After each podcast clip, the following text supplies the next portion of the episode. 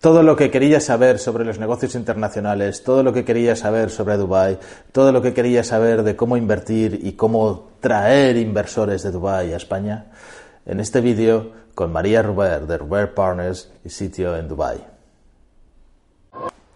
Y María, ¿tú no crees que también puede ser interesante para empresarios o inversores emiratíes el poder venir a Europa? ¿Hay algún movimiento que, que, pueda tener interés para ellos? Pues muy buena pregunta porque hay mucho movimiento en este, en este momento. Eh, Dubái siempre ha, ha, tenido crisis para arriba y para abajo eh, y es algo que favorece normalmente al negocio de Dubái, sobre todo el sector inmobiliario, sector de la construcción. Eh, es un campo que se favorece con la fluctuación porque tienes a mucho gran inversor con un gran bolsillo que compra cuando las cosas están muy mal y vende cuando... Exactamente. Y, a pesar de que ahora estamos, la gente no sabe si, los precios van a continuar bajando, porque han bajado, esto siempre crea, siempre crea un mercado y una oportunidad. Mm. Eh, tenemos la Expo 2020, mm. ¿vale? A la vuelta de la esquina. Dentro de nada, sí. Mm. Y digo esto porque, porque no estamos preocupados eh, por, por, la pequeña caída. Eh, eh, Dubái siempre se ha favorecido con las crisis. Piensa en la crisis de, de a raíz de las Torres Gemelas, cuando, cuando Estados Unidos le cierra agua, luz y teléfono a, la comunidad árabe, todo ese dinero vuelve. ¿Y dónde va? Va a Dubái, porque era el, centro más centro financiero que tenían. Entonces ahí es, mm, es mi teoría pero ahí es donde empieza Dubái a, convertirse en lo que es a día de hoy. ¿no? luego tenemos la crisis del 2008-2009. Dubái, otra vez, todas las, crisis de, que han tenido los países árabes, va, el dinero va a Dubái por seguridad.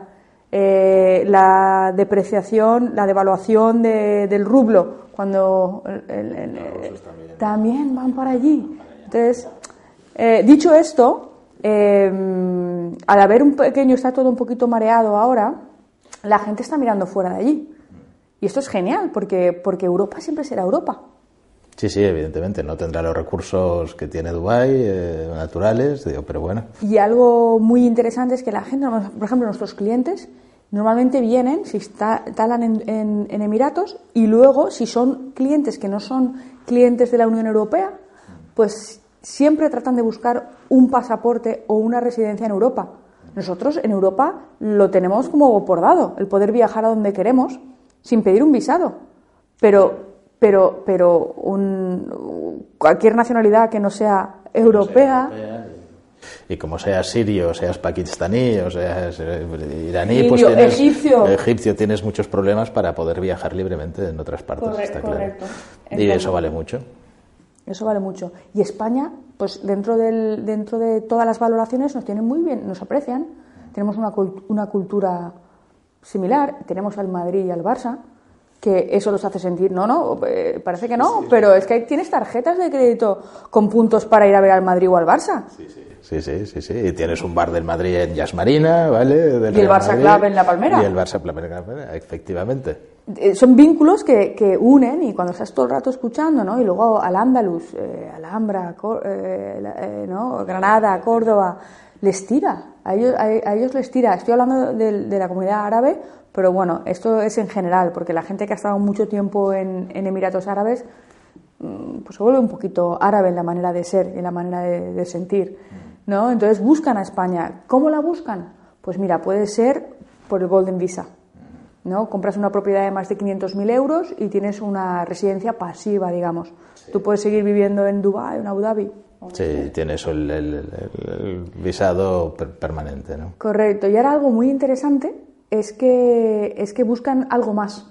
O pueden buscar, no solamente buscar una propiedad donde van a mandar a sus hijos en verano, o lo hacen ya con vistas a, pues mira, cuando mis hijos tengan 18 años los mando a la Universidad de España. Entonces, normalmente esto era lo que veíamos hasta ahora, y ahora lo que vemos es, ¿y no podría comprar un edificio y convertirlo en apartamentos de alquiler o en una residencia de estudiantes? Ya le saco un rendimiento más al dinero y hago un poco más de inversión y, no solamente me quedo en el pues la verdad es que la verdad es que es buena idea sí sí evidentemente porque aquí siempre hay cosas siempre hay cosas que se pueden hacer con el cálculo de rentabilidades que pueden dar aquí, pero evidentemente, bueno, pues si no se necesita financiación, pues se pueden hacer las cosas muy, muy bien. Hay que escarbar. Pues es muy interesante, María. O sea, yo estoy seguro de que, de que podemos encontrar empresas que quieran colaborar también y que estén dispuestos a, a recibir ayuda de, de, de, los, de los países. Bueno, de hecho, ya hay inversiones importantes que han hecho. El puerto de Tarragona hicieron una inversión muy importante los, los, los emiratíes, ¿eh? el emir, y ahí siempre hay un yate gigante eso es la Champions League de la inversión. Cuando ya vamos directamente a esos, a esos canales, pero luego está el inversor pequeño. El inversor normal y corriente, no estamos hablando de Pero bueno, de, millones, eh, hay, hay, hay, fondos y hay pequeños inversores que mueven su dinero. También tened en cuenta que no solamente es para gente basada en Emiratos o que, digamos, empresas basadas en Emiratos. Eh, las, las familias más grandes, los empresarios más poderosos, tienen su, su, su headquarter, su hogar, su, su, sede en Emiratos Árabes y eso normalmente lo centralizan a través de gestores patrimoniales. Claro. Entonces los gestores patrimoniales mm, son los importantes y son los que al final hacen propuestas de oportunidades. Los inversores pueden ser árabes, pueden ser indios, pueden ser suizos, pueden ser chinos, pero el eje ocurre en, en, en Dubái con los gestores, claro, porque es el lugar, es, es, el hub y es el lugar donde, donde más cómodo se siente el dinero en definitiva. Sí, sí, es verdad. Porque la, gente tiene la idea todavía que estos países viven del petróleo y que su, su, su PIB es petróleo y únicamente petróleo, pero ya no es así, ¿no? Eh, Abu Dhabi es la que tiene, en el caso de Emiratos Árabes, Abu Dhabi es la que tiene más petróleo. Más petróleo. Dubai es un experimento de marketing brutal. Eh, empezó todo con la aerolínea, con Emirates, crearon ese flujo entre esa conexión entre este y oeste. Luego zonas francas, tienes más de 40 zonas francas donde puedes montar tu empresa y, y, ser 100%, tuya. 100% repatriación de tus fondos. Claro, porque esto es una... Tratados de doble imposición con todos los países, casi o con los que nosotros trabajamos por lo menos. Eh, luego, islas hechas por el hombre, los edificios más altos del mundo. Eh, restaurantes eh, preciosos, los que quieras. el que quieras. El que quieras. Eh, y, de, gran nivel, sí.